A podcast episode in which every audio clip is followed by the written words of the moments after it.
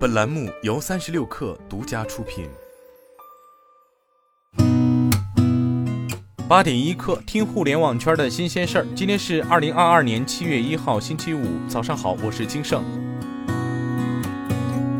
据新浪科技报道，对于昨天流出的百度全资控股极度汽车吉利退出市场传闻，百度回应称，这是公司基于业务发展需要而进行的正常调整。极度仍由百度和吉利共同持股，双方所持股份不变。极度 CEO 为夏一平。据相关人士透露，此次调整系吉利方面主体公司变换，后续将会有新的吉利方面主体公司接入，替换原吉利旗下上海华普汽车有限公司成为极度新股东。目前该市仍处于调整阶段。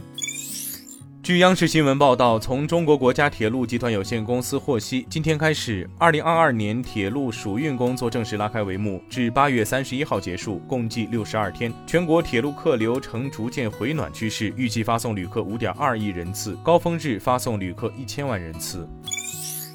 三十六氪获悉，梦洁股份六月二十九号收到深交所关注函，要求说明筹划控制权变更的背景、过程、目的及对公司生产经营的具体影响。控股股东、实际控制人江天武及其一致行动人李建伟、李晶通过协议转让的方式，仅出让其持有的部分股权的原因，确定各股东出让股份数量和比例的具体考虑和依据。本次股权转让是否存在违反股东前期承诺的情形？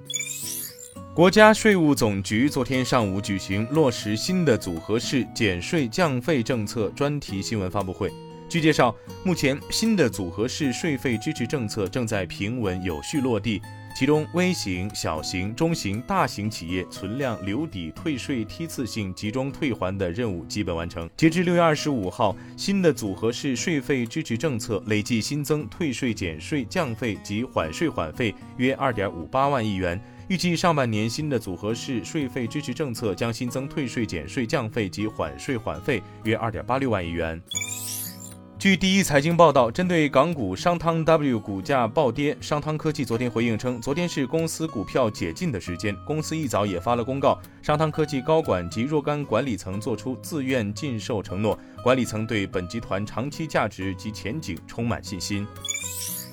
据凤凰网科技报道，迪士尼公司首席执行官 Bob Chapek 日前公布，迪士尼公司十年来推出的第一艘新游轮。据介绍，这艘重达十四点四万吨、可容纳四千人的迪士尼愿望号游轮，耗时六年多才建成。Chapik 介绍称，在船上，我们将那些观众耳熟能详的动画角色与虚拟显示技术结合在一起，为游客创造了全新的体验。据报道，该艘迪士尼愿望号的推出，标志着 Chapik 朝着在元宇宙中建立存在感的目标又迈进了一步。